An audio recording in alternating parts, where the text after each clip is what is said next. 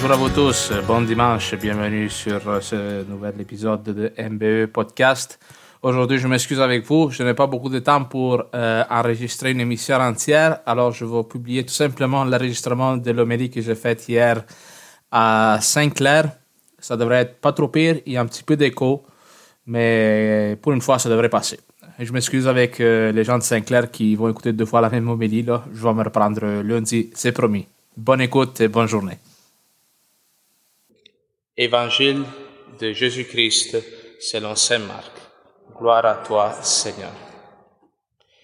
En ce temps-là, aussitôt sorti de la synagogue de Capharnaüm, Jésus et ses disciples allèrent avec Jacques et Jean dans la maison de Simon et d'André.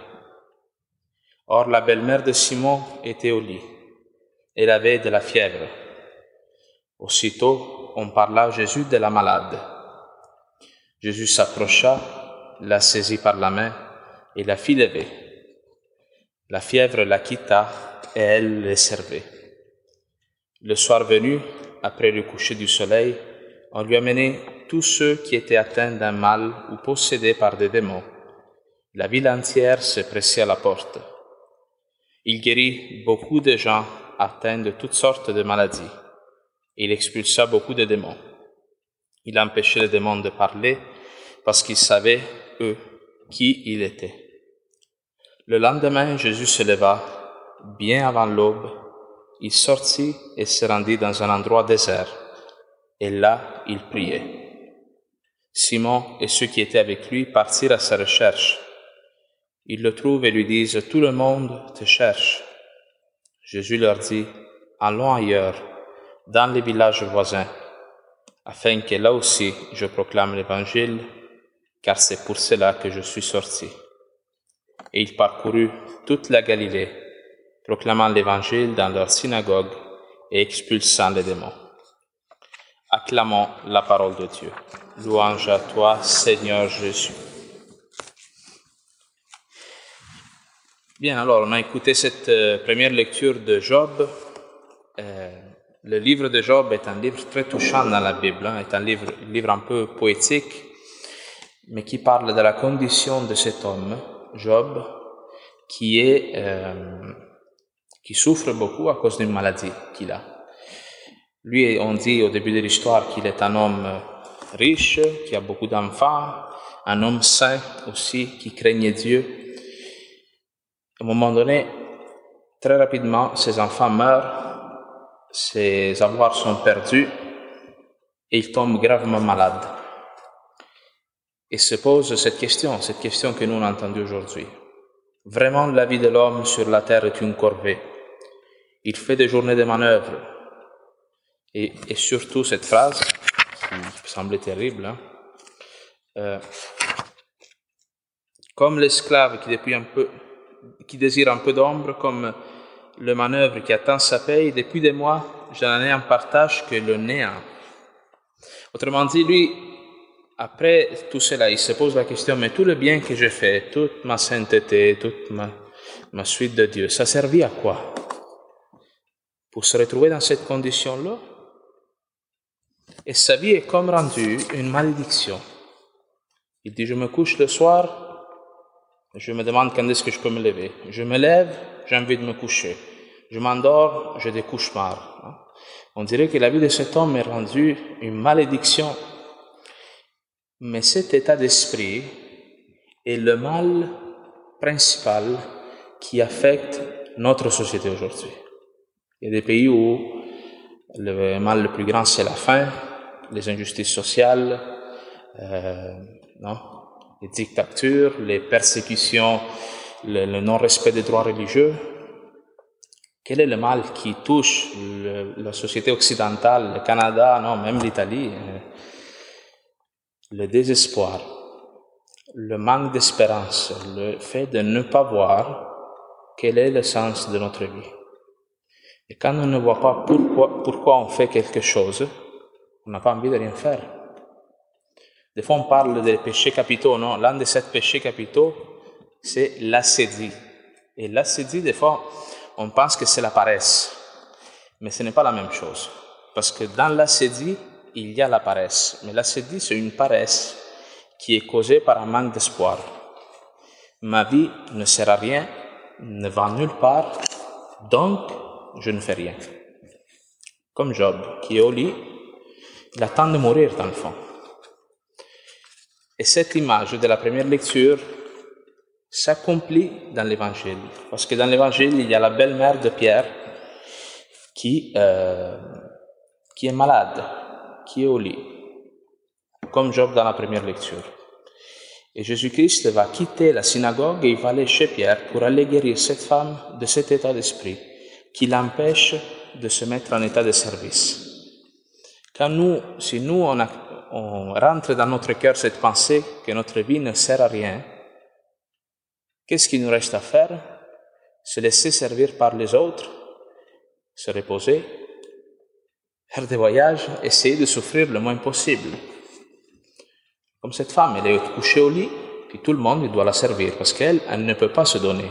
Cette maladie de la fièvre est comme une image d'une maladie spirituelle alors Jésus va pénétrer dans la maison de Pierre, qui est comme une image du cœur de l'homme. Jésus pénètre dans notre cœur pour venir chercher nos désespoirs, nos manques d'espérance, notre non-sens. Aujourd'hui, on parle de maladie en plus dans les Écritures, c'est très concret parce qu'on vit un temps de pandémie, non? Et peut-être que même si nous, on n'est pas malade, on a un peu cette, cet état d'esprit-là de se dire, mais quand est-ce que ça va finir? Mais Dieu est où face à tout ça? C'est quoi cette histoire-là? Ça fait deux ans qu'on ne peut pas se voir, dix personnes dans la messe, pas de chant, puis... Alors le Christ, lui, il quitte la synagogue, il quitte l'endroit sacré pour venir nous voir chez nous. Ça a été un temps où nous avons été invités aussi à, à, à prier Dieu chez nous, dans la maison, dans l'intimité de nos foyers et découvrir que le Seigneur, dans notre solitude, ne nous abandonne pas, mais qu'il nous relève, il nous remet debout, il nous redonne une espérance.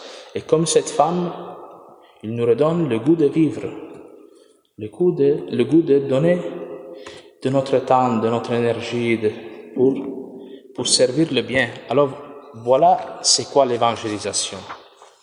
Des fois on parle d'évangéliser, nous devons porter la bonne nouvelle de Jésus-Christ. Paul, dans la deuxième lecture, il dit, euh, Malheur à moi si je n'annonçais pas l'évangile. Il dit, je me suis fait faible avec les faibles, les faibles, euh, pauvre avec les pauvres, je me suis fait l'esclave de tous afin d'en gagner le plus grand nombre. Pour Paul, il est tellement important de sortir les gens de ce désespoir et de ce non-sens face à leur vie que sa personne, ses intérêts propres, passent en deuxième plan. C'est pas grave. Il va prendre la condition des gens qu'il va côtoyer. Hein. Vous savez que Paul, euh, il, va côtoyer des communautés qui sont plus attachées à la tradition juive et des communautés aussi qui sont grecques, païens. Et lui, c'est pas un problème pour lui d'être plus proche de la culture juive ou grecque. L'important, c'est d'annoncer Jésus-Christ. Alors ça, ça, nous parle à nous tous aussi, parce qu'on est dans une société qui est très divisée aujourd'hui. C'est pas facile. Tout le monde a un peu ses opinions par rapport à la foi, par rapport à la morale, par rapport. Nous, on est appelés à vivre dans notre chair le mystère de l'incarnation. Le Christ, lui, était Dieu. Il, il, il avait la condition divine. Il a quitté cette condition divine et il s'est fait pleinement homme pour sauver l'humanité. Alors nous, comment le Seigneur nous appelle à nous faire proches des autres? Compatissant des autres pour leur donner une nouvelle espérance Ça, c'est la question qui nous est posée aujourd'hui dans le texte. Et surtout, est-ce que nous écoutons le cri de Job? Les gens qui, qui sans crier, parce que en général, on est très bon pour souffrir en silence, non Mais les gens souffrent. Sommes-nous capables d'écouter la souffrance des gens? Ou est-ce que ça nous laisse insensibles? C'est autant de questions que le texte nous pose aujourd'hui. On voit Jésus-Christ qui... Ah, euh, c'est intéressant de savoir que ce texte, ça se passe le jour du sabbat. Le jour du sabbat, c'était le jour où le peuple juif, il contemplait la création du monde. Et Jésus-Christ, il est en train de recréer le monde ici, de recréer l'âme des personnes qu'il rencontre. il donne une nouvelle vie à la belle-mère de Pierre, et on dit que le soir venu, plein de monde, il allait à la maison de Pierre pour se faire guérir, pour se faire toucher par lui. Et c'est intéressant aussi parce que la maison de Pierre, c'est comme une image de l'Église. Pierre, c'est le premier pape. Et Jésus-Christ, il se fait présent dans sa maison. Et les gens sont guéris. Alors, c'est pour cela que nous croyons que l'Église est encore nécessaire après 2000 ans. Pourquoi? Parce que, non pas parce que l'Église est faite de gens extraordinaires, ou que, mais parce que le Christ, il l'a choisi comme un moyen pour porter le salut au monde, pour porter une espérance nouvelle au monde. Puis je pense que vous l'avez expérimenté, que quand vous venez ici, si on vient ici dans un esprit d'écoute, d'ouverture à l'action de Dieu, tu ne sors pas d'ici pareil comme tu es rentré. Tu vis une transformation intérieure. Alors, c'est ce que nous faisons ici aujourd'hui. On vient à l'hôtel en demandant au Seigneur de nous, de nous relever à chaque dimanche, de, nous redonner une parole d'espoir aussi pour les personnes qui n'ont plus d'espoir. Nous avons besoin que le Christ il vienne dans notre corps, comme il l'a fait avec la maison de Pierre, entre dans notre maison et nous transmette son Esprit Saint. Amen.